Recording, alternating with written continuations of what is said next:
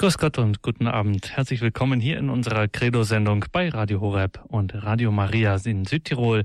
Schön, dass Sie bei uns heute Abend wieder eingeschaltet haben. Mein Name ist Gregor Dornis. Ich freue mich, dass wir in der kommenden guten Stunde miteinander einer Frage unseres Glaubens nachgehen werden. Glaube und Vernunft in der Moral, das ist unser Thema heute in der Credo-Sendung. Das kannst du nicht mit deiner Vernunft erfassen, das musst du glauben. Nun, welcher Christ, dessen Glaube vielleicht von Fragen und Zweifeln einmal geplagt wurde, hat diesen Satz nicht schon aus dem Munde eines wohlmeinenden Freundes gehört, der eben jener Anfechtung des Fragens und Zweifelns bei seinem Gegenüber aufhelfen wollte. Und doch, so gut und ernst dieser Satz oft gemeint ist, bei näherer Betrachtung erweist er sich möglicherweise als schwierig, wenn nicht sogar dramatisch. Zumindest wenn man ein Herzensanliegen unseres Papstes Benedikt XVI. ernst nimmt, dass es nämlich eine innere, ja innige Verschränkung von Vernunft und Glauben gibt. Und so wenig man beide miteinander verwechseln darf, ebenso wenig darf man sie auseinanderreißen, sie gegeneinander ausspielen. Das christliche Leben gleicht, wenn man so will, einem Hybridmotor. Es hat eine doppelte Kraftquelle, die Vernunft und den Glauben. Und um dieses Verhältnis von Glaube und Vernunft soll es in unserer heutigen Credo-Sendung gehen, und zwar einmal aus ganz speziell moraltheologischer Sicht. Wenn dieses Verhältnis, wie der Papst ja oft betont, von so fundamentaler Bedeutung ist für die Theologie, für die Kirche, für das Christsein im Ganzen, wie sieht das denn eigentlich in der Moral aus? Gilt das auch hier und wann und wie gilt es? Kann dieses für manchen vielleicht etwas theoretisch klingende Verhältnis auch inmitten der christlichen Praxis eben der Moral angewandt werden? Und wenn ja, was bedeutet das alles für mein christliches Leben? Diesen Fragen wollen wir heute nachgehen mit dem Priester der Missionare von der Heiligen Familie, dem emeritierten Augsburger Moraltheologen Professor Dr. Joachim Piekser. Grüß Gott und guten Abend, Professor Piekser. Ja, grüß Gott Ihnen auch und allen Zuhörern. Professor Piekser, schön, dass Sie sich heute Abend wieder die Zeit genommen haben für eine Credo-Sendung für uns da einmal dieses Thema, ein Thema aus der Moraltheologie ein bisschen näher zu betrachten, zu beleuchten, uns zu erläutern. Nun freuen wir uns und sind gespannt, Ihnen, Professor Piekser, zuhören zu dürfen. Bitte. Liebe Hörerinnen und Hörer, das Thema heute, wie schon genannt, Glaube und Vernunft in der Moral. Bestätigen sie sich gegenseitig, der Glaube und die Vernunft? Oder spielen sich gegenseitig aus, schließen sich gegenseitig aus? Ich beginne mit einem Beispiel aus der Zeit des Apostels Paulus, das ist das Jahr 6061. Seine letzte Missionsreise führte ihn nach Rom. Damals war Rom die Hauptstadt des großen römischen Reiches, dem damals das jüdische Reich ebenfalls unterlag. Paulus, ein ehemaliger Pharisäerschüler mit Namen Saulus, meinte damals noch, dass die Moral, die wir aus den zehn Geboten haben, nur den Juden bekannt sei. Denn so dachte er, nur Mose wurden die Gebote Gottes auf dem Berg Sinai offenbart. Aber je öfter Paulus später auf seinen Missionsreisen mit Heiden zusammentraf, desto klarer erkannte er, dass auch sie eine Moral befolgen, die den zehn Geboten in wesentlichen Forderungen ähnelt. Das brachte Paulus in seinem Brief an die christliche Gemeinde in Rom so zum Ausdruck. Wenn Heiden, die das Gesetz, er meint die zehn Gebote, nicht haben, von Natur aus das tun, was im Gesetz gefordert ist, so sind sie sich selbst Gesetz. Sie zeigen damit, dass ihnen die Forderung des Gesetzes ins Herz geschrieben ist. Ihr Gewissen legt Zeugnis davon ab. Soweit die Paulus-Worte aus dem Römerbrief, dem zweiten Kapitel, Vers 14 und 15. Der Apostel Paulus kam also zu der Überzeugung, dass Gott, der Schöpfer, allen Menschen sein Gesetz, die zehn Gebote, ins Herz geschrieben hat. Das steht für Paulus fest. Aber wie ist das geschehen? Mittelalterliche Theologen haben bereits darüber nachgedacht und fanden folgende Antwort. Indem Gott alle Menschen, wie es in der Heiligen Schrift heißt, als sein Abbild erschuf, hat er ihnen sein Gesetz dadurch auch ins Herz geschrieben. Zuerst Adam und Eva und nun allen Menschen, die er weiterhin als sein Abbild ins Leben ruft. Jeder Mensch besitzt somit als Abbild Gottes Vernunft und Gewissen, die Stimme Gottes in uns, so nannte das das Zweite Vatikanische Konzil. Und jeder Mensch ist zudem als Abbild Gottes befähigt, die Offenbarungsworte Gottes zu verstehen und glaubend anzunehmen. Beide Befähigungen, Vernunft samt Gewissen und der Glaube, sind somit ein Geschenk Gottes. Sie sollen der Wahrheitserkenntnis aller Menschen dienen und damit auch der Erkenntnis einer menschenwürdigen Moral. Denn eine Moral, die den zehn Geboten Gottes widerspricht, ist auch immer menschenfeindlich. Denken wir nur an die Folgen einer Ehescheidung oder der Abtreibung, der Euthanasie, an die Folgen des Alkoholismus, des Rauschgifts. Niemand kann sagen, das sei Privatsache. Die Folgen tragen auch Menschen der Umgebung immer mit. Das Zusammenwirken von Glaube und Vernunft hat der verstorbene Papst Johannes Paul II. folgendermaßen beschrieben in seiner Enzyklika Glaube und Vernunft, lateinisch Fides et Ratio aus dem Jahr 1998. Er schreibt hier gleich zu Beginn, Glaube und Vernunft sind wie die beiden Flügel, mit denen sich der menschliche Geist zur Betrachtung der Wahrheit erhebt.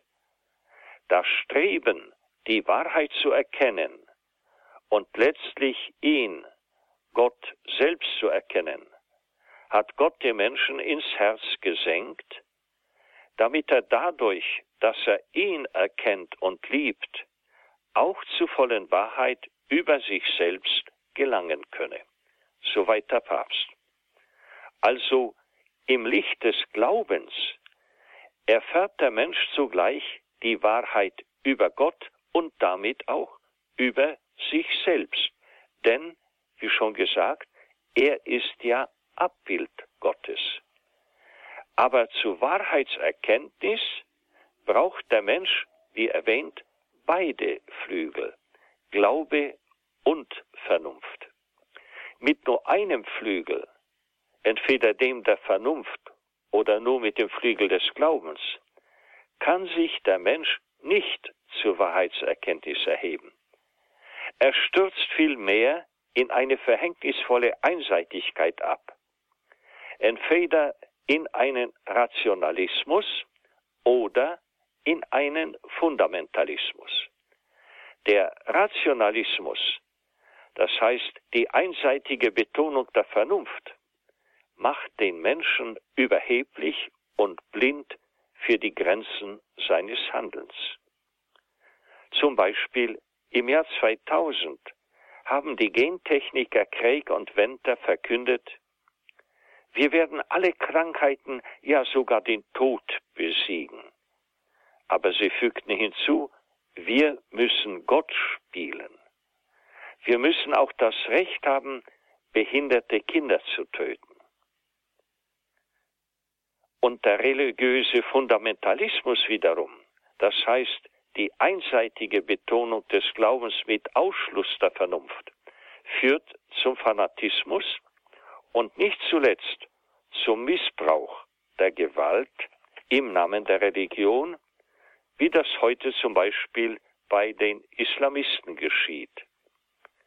Also beide Male, beim Rationalismus wie auch beim Fundamentalismus, bei der einseitigen Betonung der Vernunft oder bei einer engstirnigen Befürwortung des Glaubens bleibt die Mitmenschlichkeit und damit auch die Moral auf der Strecke.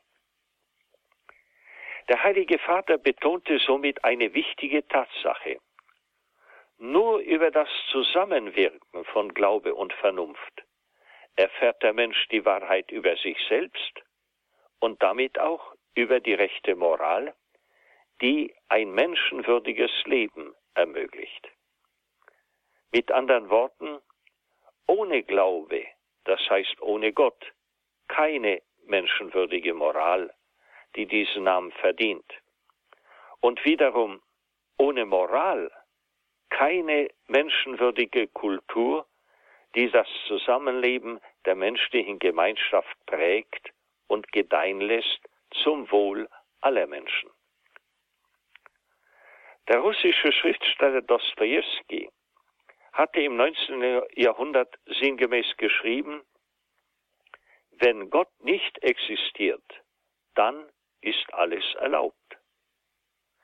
Nach ihm hatte im 20. Jahrhundert der französische Atheist Sartre dasselbe hervorgehoben. Wo kein Glaube an Gott, da fehlt nämlich auch oft die rechte Vernunft, denn sie wird dann meistens von Leidenschaften beherrscht und verblendet. Wer nämlich nicht an Gott und die Verantwortung vor ihm glaubt, der wird geneigt sein, sich mit Lüge und Gewalt skrupellos durchzusetzen, wo es um seine eigenen Vorteile geht. Besitzt ein solcher Mensch zudem politische Macht, dann neigt ein solcher Herrscher zum Allmachtswahn. Von seinen Untergebenen fordert er bedingungslosen Gehorsam. Es stört ihn nicht, wenn sie in äußerster Armut leben, während er sich selber und seinen Mitstreiter äußersten Luxus gönnt. Das hören wir gegenwärtig immer wieder von skrupellosen Diktatoren, die in Afrika oder Asien ihre Untergebenen knechten. In Europa hatten wir ähnliche Zustände unter Hitler und Stalin. Sie ließen sich zudem selber wie Götzen verehren. Ein kritischer Blick in Geschichte und Gegenwart lehrt uns somit eindeutig, Vernunft und Glaube brauchen sich gegenseitig. Die menschliche Vernunft braucht das Licht des Glaubens, um nicht in den Abgrund der Überheblichkeit und Maßlosigkeit abzustürzen. Wiederum der Glaube braucht das Licht der Vernunft, um in seinen Forderungen nicht fanatisch, gewaltbereit und menschenfeindlich zu werden. In der mittelalterlichen Theologie hat man diese Verbindung von Glaube und Vernunft in folgenden Worten zum Ausdruck gebracht. Ich glaube, um zu verstehen und ich verstehe, um zu glauben. Also einmal geht es um den Glauben im Dienst des Verstehens, der Schöpfung und meiner selbst. Das andere Mal geht es um die Vernunft im Dienst des Glaubens, dass ich ihn recht verstehe und nicht nach Gutdünken fanatisch einenge und falsch auslege.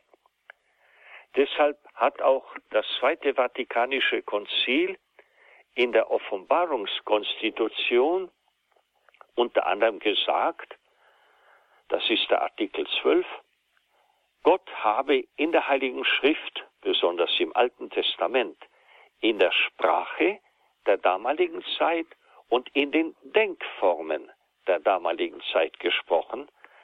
Deshalb sei es notwendig, das eigentlich Gemeinte hier zu ermessen, hier herauszufinden. Und das eigentlich Gemeinte in der Offenbarung ist immer das, was heilsbedeutsam ist. Denken wir an die Beschreibung der Schöpfung von Adam und Eva. Gott habe Adam, Adam aus dem Erdboden erschaffen und die Eva aus der Rippe des Mannes. Ob das so war, das ist für unser Heil weniger bedeutsam oder kaum bedeutsam. Dass aber Gott Adam und Eva, das heißt uns Menschen, erschafft, und zwar beide Mann und Frau nach seinem Ebenbild, also in gleicher Würde, das ist heilsbedeutsam. Dass wir also kein Zufallsprodukt einer blind verlaufenden Evolution sind, sondern Gott gewollt. Er hat uns sozusagen, wie es in der Heiligen Schrift heißt, beim Namen gerufen. Wir sind einmalig für ihn.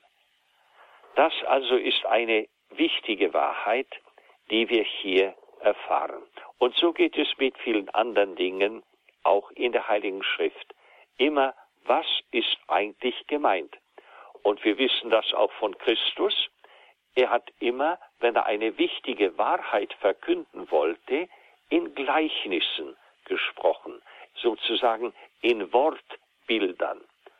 Und da müssen wir uns auch fragen, worauf kommt es hier jetzt an?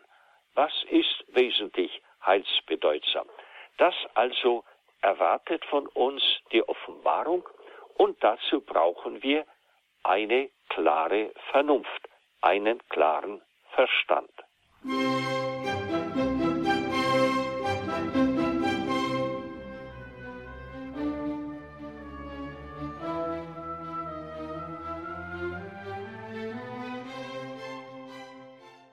Credo, der Glaube der Kirche. Heute geht es uns um das Thema Glaube und Vernunft in der Moral. Unser heutiger Referent, Professor Dr. Joachim Pieksa, hat uns in einem ersten Teil zunächst einmal die Grundlagen von dem theologischen Verständnis von Glaube und Vernunft gelegt.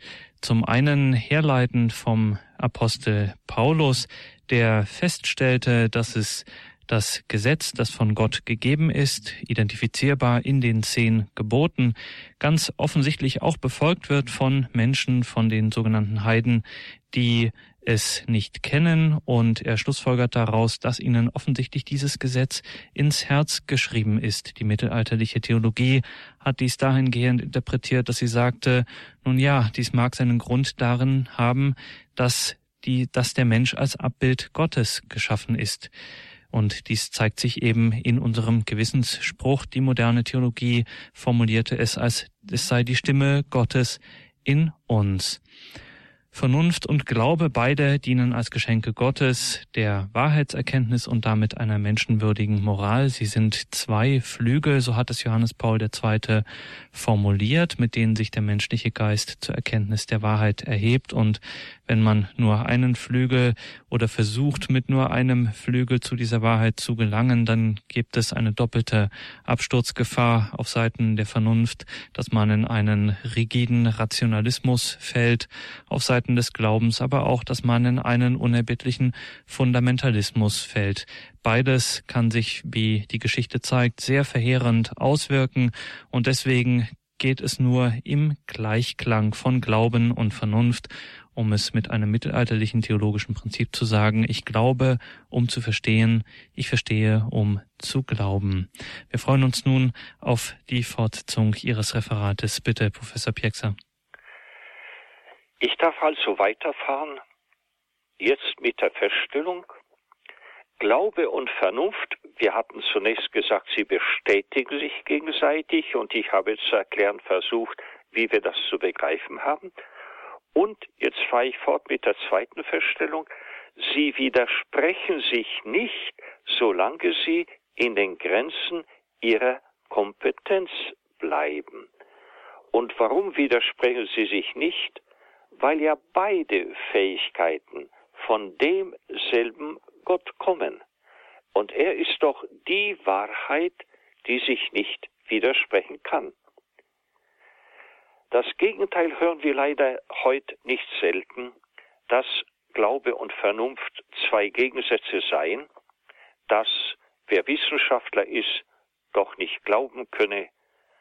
Das alles ist wirklich völlig falsch. Das Anliegen hatte bereits das erste Vatikanische Konzil im 19. Jahrhundert, nämlich 1870, als Hauptproblem behandelt. Warum? Wir hatten schon den Rationalismus genannt, die Überbetonung der Vernunft, die im Glauben ein Widersacher, ein Widerpart sieht. Das hat nämlich vor allem die französische Aufklärung gelehrt im 18. Jahrhundert. Und das 19. Jahrhundert war der Testamentvollstrecker der Aufklärung, also des Rationalismus. Und deshalb, wie schon gesagt, hat sich das Erste Vatikanische Konzil damit befassen müssen. Und da heißt es unter anderem, ich zitiere, Glaube und Vernunft können nicht nur niemals untereinander unstimmig sein, sondern sie leisten sich auch wechselseitig Hilfe. Denn die rechte Vernunft beweist die Grundlagen des Glaubens und bildet, von seinem Licht erleuchtet, die Wissenschaft von den göttlichen Dingen aus. Gemeint ist die Theologie. Der Glaube aber befreit und schützt die Vernunft vor Irrtümern und stattet sie mit vielfacher Erkenntnis aus. Wichtig ist hier, der Glaube schützt die Vernunft vor Irrtümern. Er sorgt durch die rechte Moral, dass die Vernunft auch eine rechte Vernunft bleibt. Das Gegenteil ist die durch Leidenschaften verblendete Vernunft. Denn dann gibt der Mensch gern als Wahrheit aus, was seinem Anliegen dient. Also nicht die objektive Wahrheit für alle Menschen, sondern die, wie er sie sieht, wie er sie behaupten möchte. Und das ist nicht selten auch in der Wissenschaft heute so. Die verkündet lautstark als wissenschaftliches Ergebnis, was in Wirklichkeit nur ein Wunsch ist, dass es so sein möge. Ich habe schon die Gentechniker erwähnt im Jahr 2000, die behaupteten, sie müssten Gott spielen. Diese Aussage sagt ja schon alles, also kein Glaube, nein, der Mensch kann alles, er muss alles. Und zu diesem Gottspielen, das ist auch bezeichnend, gehört das Töten dürfen, nämlich der Menschen, die dann in das Weltbild dass sich diese falschen Wissenschaftlicher geschafft haben, nicht hineinpassen. Und das sind natürlich vor allem behinderte Kinder, aber auch unheilbar kranke und alte Menschen, die durch die Euthanasie wieder als ja, Ballast beiseite geschafft werden. Man benennt das natürlich ganz schön, eine Erlösung vom Leid strebe man an und so weiter, was natürlich in Einzelfällen so sein mag, aber in Wirklichkeit eine Heuchelei ist. Also der Mensch ohne Gott maßt sich an, selber wie Gott zu sein, und das ist dann nicht sein Eigenproblem. Nein, es hat fatale Auswirkungen für die ganze Menschheit oder zumindest für ein bestimmtes Volk. Darauf hatten wir schon hingewiesen. Es geht also um die rechte Vernunft um die Wahrheit schlechthin. Und die geht von der Gotteserkenntnis aus. Ein Beispiel nochmal dafür ist auch die in den letzten Monaten viel diskutierte Frage, ist der Mensch das Zufallsprodukt einer blinden Evolution ohne Gott oder ist er das Geschöpf eines liebenden Gottes, der die Menschen teilhaben lassen wollte an seinem ewigen Glück und sie deshalb als sein Abbild erschuf. Das wurde oft diskutiert und leider auch in den meisten Schulbüchern wird so getan, so behauptet, als sei die totale Evolution, also ohne Gott, das wissenschaftliche Ergebnis. Das stimmt einfach nicht. Denn wenn man jetzt die Evolutionisten fragt, ja, wie ist denn die Welt entstanden? Da heißt dann die Antwort, das soll angeblich die wissenschaftliche Antwort sein, durch den Urknall. Wenn man jetzt fragt, ja, und was hat denn irgendwann geknallt? Ja, die Materie soll also auch eine wissenschaftliche Antwort sein. Ja, und woher kommt die Materie, wenn ich jetzt weiterfrage? Ja, die ist ewig, sage ich hoppla. Das ist keine Wissenschaft. Das ist Ersatzglaube, falscher Glaube. Und wenn Wissenschaftler jetzt meinen, wir nehmen es mal an, wir wollen mal davon ausgehen und ehrlich sagen, wie man in der Wissenschaft sagt, das ist eine Hypothese, dann ist es in Ordnung. Aber wenn Sie da behaupten, das sei erwiesen und dann noch die Abstammung des Menschen vom Affen, die zweite Lüge, die überhaupt nicht bewiesen ist, dann ist es schlimm, wenn das auch in die Schulbücher kommt und bereits der Jugend eingefroppt wird als Ergebnis der Wissenschaft. Also auch hier wiederum, es ist nicht gleichgültig, ob wir an Gott glauben oder nicht, denn hier steht die Würde des Menschen auf dem Spiel und sein Lebensrecht. Denn wie schon ein paar Mal betont, wenn Ideologen, Rationalisten das Sagen haben, dann werden sie das Lebensrecht den Menschen, die nicht passen, absprechen. Wenn aber die Würde und das Lebensrecht eines jeden Menschen von Gott kommt, weil jeder Mensch sein Abbild ist, auch der behinderte Mensch, auch der unheilbar Kranke und Sterbende, dann kann ein Mensch über das Leben anderer, auch über sein eigenes Leben nicht verfügen. Dann ist auch Selbstmord eine Sünde, weil ja Gott allein der Schöpfer und der Herr des Lebens ist. Also, indem Gott uns das notwendige Licht des Glaubens schenkt, belehrt er uns gleichzeitig durch seine Offenbarung im Alten Testament durch die Propheten, in letzter Fülle im Neuen Testament durch Jesus Christus, über unsere Würde und auch über unsere Berufung für das ewige Leben. Denn Gott ließ bereits durch Mose dem auserwählten Volk verkünden, ihr sollt auf dem Weg gehen, den der Herr, euer Gott, euch vorgeschrieben hat, damit ihr Leben habt und es euch gut geht. Das also ist gemeint, Gott will, dass wir hier auf Erden bereits ein menschenwürdiges Leben führen und letztlich Ewigkeit, in das ewige Glück gelangen. Das meint er mit den zehn Geboten, die auch als sein Weg ausgewiesen werden. Der gegenteilige Weg, der Weg der Sünde, der führt in das Verderben, hier schon in dieser Welt und schließlich ins ewige Verderben. Und daher sagte uns auch Jesus über sich selbst und sein Evangelium, ich bin der Weg und die Wahrheit und das Leben.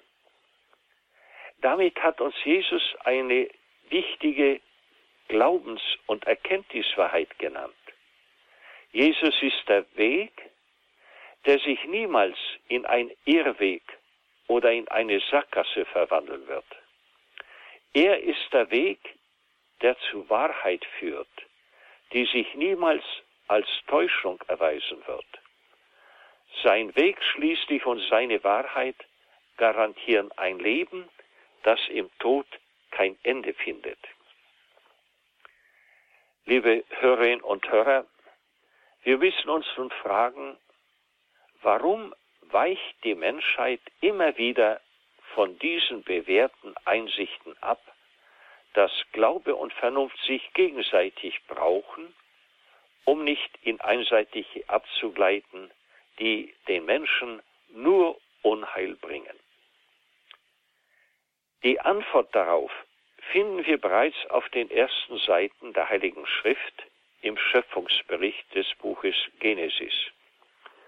Satan in Gestalt der Schlange versprach den ersten Menschen Adam und Eva, wenn ihr Gottes Gebote nicht befolgt, werdet ihr selber sein wie Gott und über Gut und Böse bestimmen.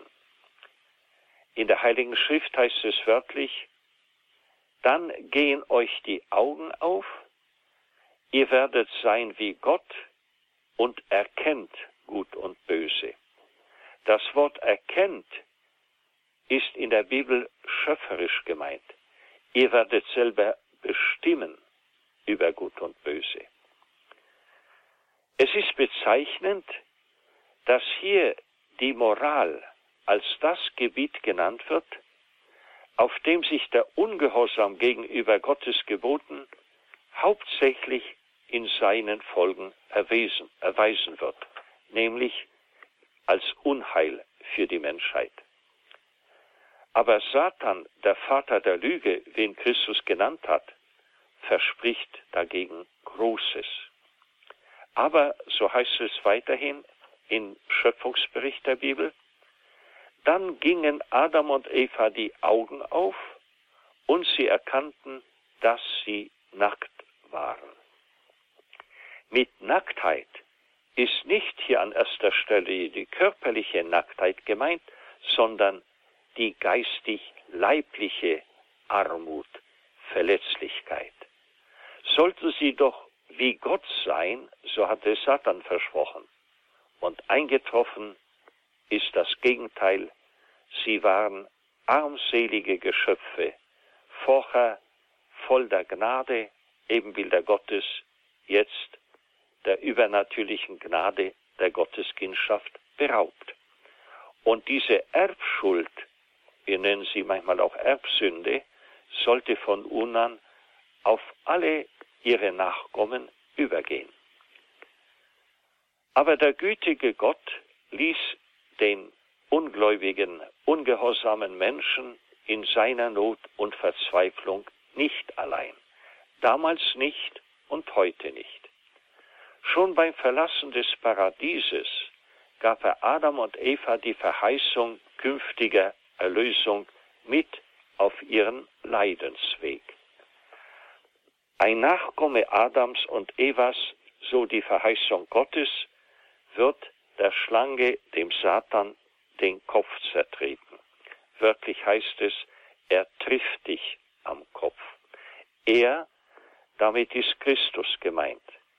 Aber die Kirchenväter bereits haben auch in lateinischer Sprache sie übersetzt, also marianisch das Wort ausgelegt und die Mutter Gottes als diejenige benannt, die dem Satan dank göttlicher Kraft und Auserwählung den Kopf zertritt.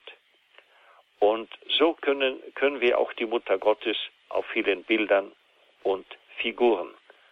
Sie ist zudem mit der Sonne bekleidet, wie, wie es in der Offenbarung des Johannes heißt, und zwölf Sterne auf ihrem Haupt, und sie hat den Mond unter ihren Füßen. Damit sollte auch gesagt sein, nicht die himmlischen Gestirne, Sonne, Mond und Sterne regieren mit uns. Nein, sie stehen selber im Dienst der Mutter Gottes, die uns liebt und das Beste von uns will, für uns will. Wir unterstehen also keinem Fatalismus, keinem blinden Schicksal, sondern wir uns regiert weiterhin die Vaterliebe Gottes. Und die Mutter Gottes selber wurde bewahrt von den Folgen der Ursünde. Sie blieb immer voll der Gnade, wie sie der Engel bei der Verkündigung begrüßt hat. Sie war kein Moment unter der Macht Satans, weil sie Mutter Gottes werden sollte. Deshalb diese große Auserwählung. Wir feiern dieses Fest als unbefleckte Empfängnis. Wir sollten also, liebe Hörerinnen und Hörer, Gott dankbar sein, dass er uns in seiner Offenbarung diese Wahrheiten geschenkt hat, die uns vor ewigen Irrwegen bewahren. Das können wir jedoch nur dank seiner Gnade, mit der wir allerdings mitwirken müssen. Christus hat uns nämlich verheißen, dann werdet ihr die Wahrheit erkennen und die Wahrheit wird euch befreien. Das gilt Gott sei Dank auch dann noch, wenn wir gesündigt haben, wenn wir uns also von der Wahrheit entfernt haben. Dann ist Gott bereit, uns zu verzeihen, aber wir müssen deshalb die Reue erwecken, zum Sakrament der Buße gehen und vor allem uns immer neu in der heiligen Messe durch den Empfang des Leibes Jesu Christi stärken. Deshalb auch das Sonntagsgebot der Kirche. Und wichtig ist natürlich auch das tägliche Gebet. Und hier ist dann auch die wichtige Aufgabe der Eltern, ihre Familie in eine Hauskirche, eine Kirche im Kleinen zu verwandeln, wie es die Kirchenväter sagten. Das heißt, im Haus, im Elternhaus sollen die Kinder bereits das Beten lernen, die Ehrfurcht Gottes. Denn bevor sie zum Priester kommen, zum Erstkommunionunterricht oder zum Firmenunterricht, ist bereits Wesentliches in ihrer Seele geschehen oder Wesentliches vernachlässigt worden.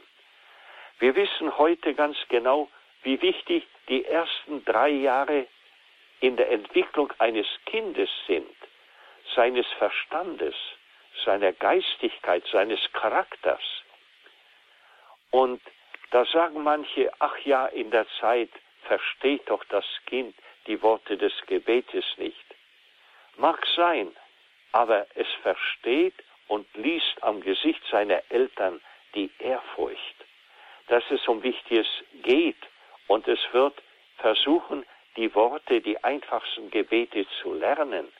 Es wird für das Kind interessant sein.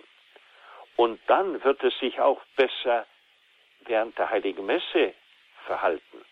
Wenn es weiß, es gilt, einen Moment zu schweigen, sich gut zu verhalten. Der verstorbene Papst Johannes Paul II. sagte deshalb zu Recht, der Weg der Kirche geht über die Familie. Die Familie ist das erste Noviziat, das heißt das erste Vorbereitungsjahr oder Zeit für das Ordensleben und das erste Priesterseminar, das erste Vorbereitungsjahr für das Priestertum. Und Jesus selbst hat Ähnliches gesagt mit den Worten, ihr seid meine Zeugen, ihr seid das Salz, das die Erde Verderbnis bewahrt, ihr seid das Licht, das die Erde vor dem Dunkel, von der Verwirrung der Sünde bewahren soll. Genauer gesagt, durch uns will Christus in unserer Welt tätig werden. Eine große Aufgabe. Wir dürfen uns diese Aufgabe nicht verweigern, denn hier steht nicht nur unser Schicksal auf dem Spiel, sondern auch unsere Gemeinschaft, unseres Volkes, ja der ganzen Welt. Sie braucht unser Zeugnis, durch das Gott in dieser Welt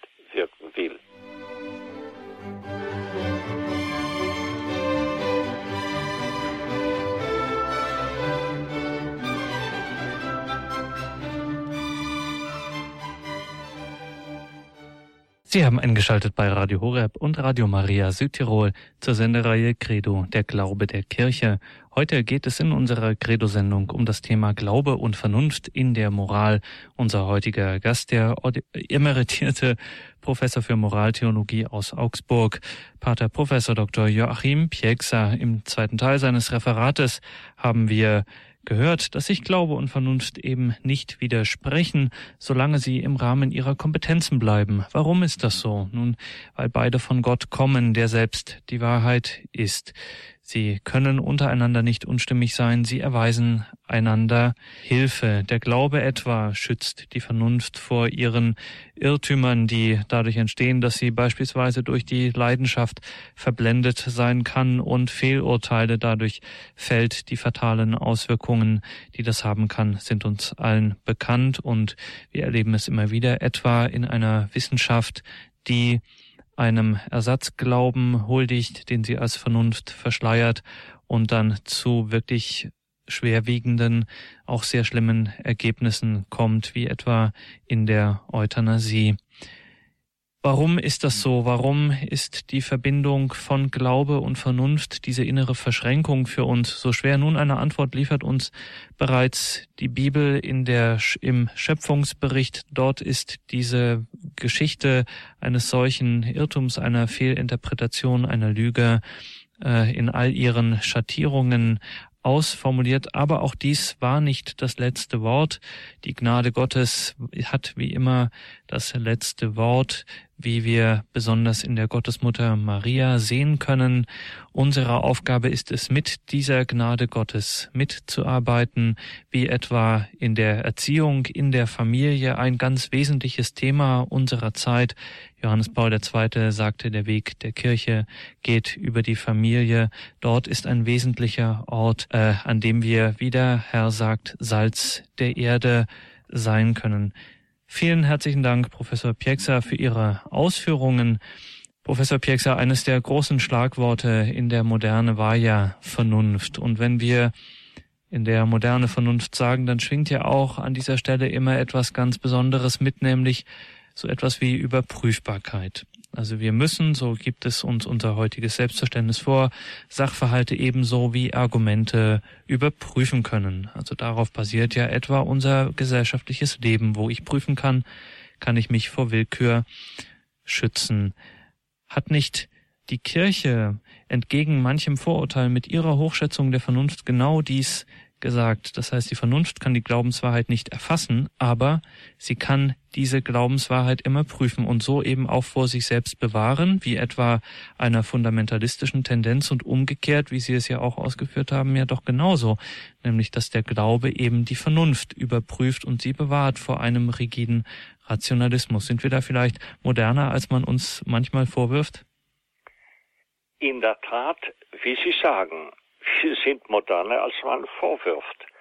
Denn die Vernunft und Überprüfbarkeit einmal, es gibt äh, in der Vernunft den Grundsatz, ja, als bewiesen kann man erst etwas hinstellen, wenn es überprüfbar ist, auch durch andere Forscher, nicht durch einen bestimmten, sondern durch andere.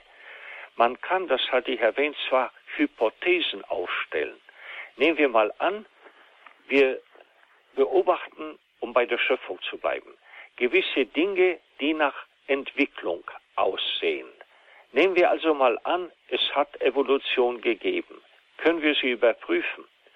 Und da sagen manche in Fragmenten schon, aber nicht Beginn und Ende oder in der ganzen Zeit.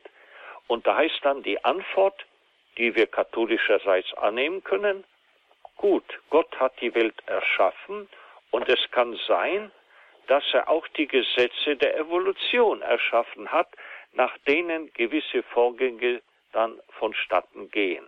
Das wäre eine Antwort. Und immer geht es darum, dass der Glaube, äh, dass die Wissenschaft ehrlich bleibt. Sonst wird sie in den Folgen verheerend. Und umgekehrt der Glaube, ich habe auf die Islamisten heute hingewiesen, die Gewalt im Namen der Religion rechtfertigen. Hier müssten Sie doch Ihre Vernunft befragen, kann Allah wirklich sich darüber freuen, dass ich mich töte, andere töte, verletze unschuldige Menschen und Zerstörung anrichte. Darüber soll Gott sich freuen. Das ist ja eine Beleidigung Gottes. Das sagt mir doch die schlichte Vernunft. Wenn ich die einschalten würde. Aber wenn ich die Vernunft ausschalte, dann kommt es zu solchen Kurzschlüssen. Ja, im Namen Gottes darf ich morden, ja, denn es dient ja seiner Ehre. Ein krasses Beispiel, aber wir haben ja heute damit zu tun. Also der Glaube, wie schon betont jetzt im Vortrag, kann blind werden, wenn die Vernunft ausgeschaltet wird. Und umgekehrt, die Wissenschaft kann blind werden, wenn sie nicht mehr die rechte Vernunft handhabt, die frei ist von Leidenschaften, also von Zielen, die man unterschwellig oder bewusst anstrebt, aber sich selber und anderen nicht gesteht und dann so tut, als sei das alles bewiesen und auf dem rechten Weg. Und ich habe als Beispiel hier die Evolution genannt, weil sie, ich habe mich überzeugt, in Lehrbüchern auch oft so dasteht. Und das dient ja der Sache nicht, der Bildung, der wahren Bildung nicht. Die Wahrheit wird euch frei machen, sagt Christus. Die Wahrheit. Und das Beispiel mit den beiden Flügeln des verstorbenen Papstes finde ich wunderbar. Denn in der Tat, wenn einem Vogel ein Flügel fehlt, dann kann er sich nicht erheben, dann kann er nur abstürzen. Also auch dieses Bild finde ich sehr gut. Und Sie haben es zu Recht betont, dem gegenwärtigen Papst, auch schon sein Vorgänger, war sehr dran gelegen, dass Glaube und Vernunft betont werden und im Zusammenhang gesehen werden. Und die Fundamente dafür hat das Erste Vatikanische Konzil gelegt. Professor Pieksa, Rationalismus und Fundamentalismus, diese beiden Extreme sind das eine. Auf der anderen Seite gab es ja das Phänomen im letzten Jahrhundert, das man gemeinhin mit dem Wort Relativismus umschreibt, der ja auch nicht immer aus einem bösen Willen herauskam, sondern der einfach aufgrund von bestimmten Erfahrungen, auch geschichtlichen Erfahrungen gesagt hat, wir können uns nicht für bestimmte Wirklichkeits- und Wahrheitsentwürfe entscheiden, sondern wir müssen Entscheidungen irgendwie immer offen halten und uns eben nicht auf bestimmte Wahrheiten einlassen. Dazu die Frage, Warum fällt uns das, uns Menschen das eigentlich so schwer, uns festzulegen, uns zu binden, auch an die Wahrheit? Warum büchsen wir da immer aus und warum wird uns angesichts von Verbindlichkeit, von Letztverbindlichkeit der Wahrheit so schwummerig und unwohl? Das Wort Relativismus, wie es allgemein gebraucht wird, was auch der Papst oft erwähnt, ist das Gegenteil eben von Vernunft. Relativismus in dem Sinn heißt liberal, alles ist relativ, das heißt, man kann so oder so sehen, es gibt nichts Feststehendes, keine Wahrheit, es gibt keine verstehende Moral, alles ist relativ. Man könnte das Wort auch recht verstehen, Relatio heißt Verbindung, in Verbindung setzen mit gewissen Dingen. Ich denke, das wird ja heute so oft betont in der Geschichte. Das hat auch der Papst gesagt, man soll bitte, wenn man heute Urteile fällt über frühere Zeiten, man sollte die Relatio, die Verbindung der damaligen Zeit, die Diktatur, die Zwänge sehen. Und dann kann man ein rechtes Urteil treffen. Also Relativismus könnte man recht verstehen, aber wie Sie mit Recht sagten, das wird heute als Unverbindlichkeit wiederhole, alles ist relativ, heißt man kann so oder so sehen, also mach, was du willst, alles ist dann richtig. Da gibt es überhaupt keine Wahrheit mehr, überhaupt keine mhm. Normen mehr. Das also meinte der Pass mit dem Relativismus, mhm. mit dem vor allem Infragestellen der Vernunft. Da kommt dann der Relativismus natürlich mit Infragestellen des Glaubens auch. Eine erste Anruferin hat uns erreicht, Frau Margarete. Grüße Gott. Ja, grüß Gott. Ich wollte fragen, kann man den Glauben überhaupt mit dem Verstand erfassen? Der Glaube ist etwas Übernatürliches. Es ist etwas, was der Mensch wohl nie ganz begreifen wird. Und wenn man, wenn ich an das Wort von Karl Rahner denke, nicht Gott, nicht wir ergreifen Gott, sondern er ergreift uns. Er muss uns ergreifen. Also wir müssen zum Heiligen Geist beten, damit er uns ergreift. Sie haben völlig recht. Wir sprechen von Geheimnissen des Glaubens und von Glaubensgehorsam. was mit dem Dienst der Vernunft gemeint ist, das liegt im Vorfeld. Also, ich habe das erwähnt, die Denkformen der damaligen Zeit. Wir lesen ja die Heilige Schrift. Und müssen berücksichtigen, was war Denkform und was ist wichtig, was ist Geheimnis des Glaubens. In der Tat. Und die können wir nur glaubend annehmen, ja. Also so ist das zu verstehen. Nicht, dass der Glaube alle Geheimnisse erklären könnte. Oh, das wäre falsch. Das wäre eine Anmaßung. Ja, das Und denke ich auch. Ihr Wort von Karana ist sehr gut. Nicht wir ergreifen Gott, dann wäre Gott so klein wie unser Verstand. Dann ja. gäbe es keine Glauben. Wir sind Ergriffene. Das ist ja eine Gnade, wenn wir glauben. Ja. Und der Dienst der Vernunft, ich wiederhole mich, wir sehen das am Beispiel eben des Terrorismus oder am Beispiel des Schöpfungsberichtes, wo zum Beispiel auch von sechs Tagen die Rede ist. Das ist unwichtig für mich als Glaubenden, ob Gott in sechs Tagen oder sechs Millionen Jahren erschaffen hat. Wichtig ist, dass er der Schöpfer ist. Und das kann ich nur glaubend annehmen. Ja, ja, ja. ja. Mit äh, Recht. Mit Im Recht. Psalm 8 steht, dass der Mensch ein weniges nur unter Gott erschaffen ist. Also irgendwo ist da eine, eine geheimnisvolle Verbindung von Gottes Wissen, von Gottes Sein und vom menschlichen Sein. Das habe ich ja gemeint mit den Worten des Paulus, äh, des Schöpfungsberichtes, Abbild Gottes. Und der Beweis bei Paulus, deshalb hat jeder Mensch die Gesetze Gottes ins Herz geschrieben. Ja. Abbild Gottes, ja. Und der Psalm, äh, Psalm 8 ist bekannt dafür. Danke Ihnen ja. für den Anruf. Danke für die Frage. Alles Gute Ihnen. Gottes Segen. Auf Wiederhören. Dankeschön.